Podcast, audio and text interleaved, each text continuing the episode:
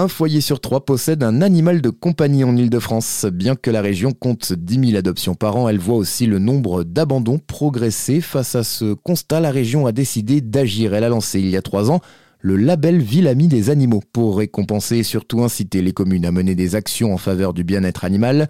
Un label créé notamment grâce à un rapport établi par Sylvie Rocard, administratrice de la Fondation Brigitte Bardot. Autour d'Anne-Claire Tissandier, on a monté donc une mission et on a pendant presque un an, si ce n'est plus, écouté toutes les associations pour voir ce qui manquait, ce qui n'allait pas, qu'ils aimeraient, que ce soit Parole de Chien, que ce soit la SPA, les grandes associations, les moins grandes. Vraiment, on a essayé d'écouter le maximum de personnes. On a fait un rapport déjà sur tout ce qu'on a entendu.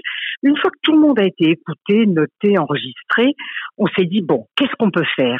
Et l'idée est venue de faire un petit peu comme ce qui est fait pour les villes fleuries, une fleur, deux fleurs, trois fleurs, de faire la même chose, mais avec une patte, deux pattes, trois pattes.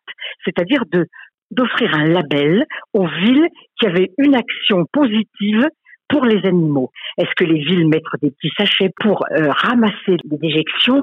Un autre point important, c'est qu'est-ce que vous faites pour l'éducation, pour les personnes âgées qui partent pour aller en EHPAD. Là, on a essayé, si vous voulez, de voir aussi que faisaient les mairies. Que faisaient les mairies également lorsque les gens partent en vacances? Est-ce qu'il y a des relais? Est-ce qu'il y a un petit parc pour les promener?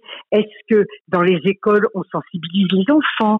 Vous voyez, tout un tas de choses un petit peu qui font que euh, l'animal rentre dans la vie des hommes dans une ville en ayant sa place à lui. Et en 2022, le jury a distingué 58 nouvelles communes, dont 4 peuvent se targuer d'avoir leurs trois pattes. Aujourd'hui, une centaine de communes franciliennes sont distinguées par le label.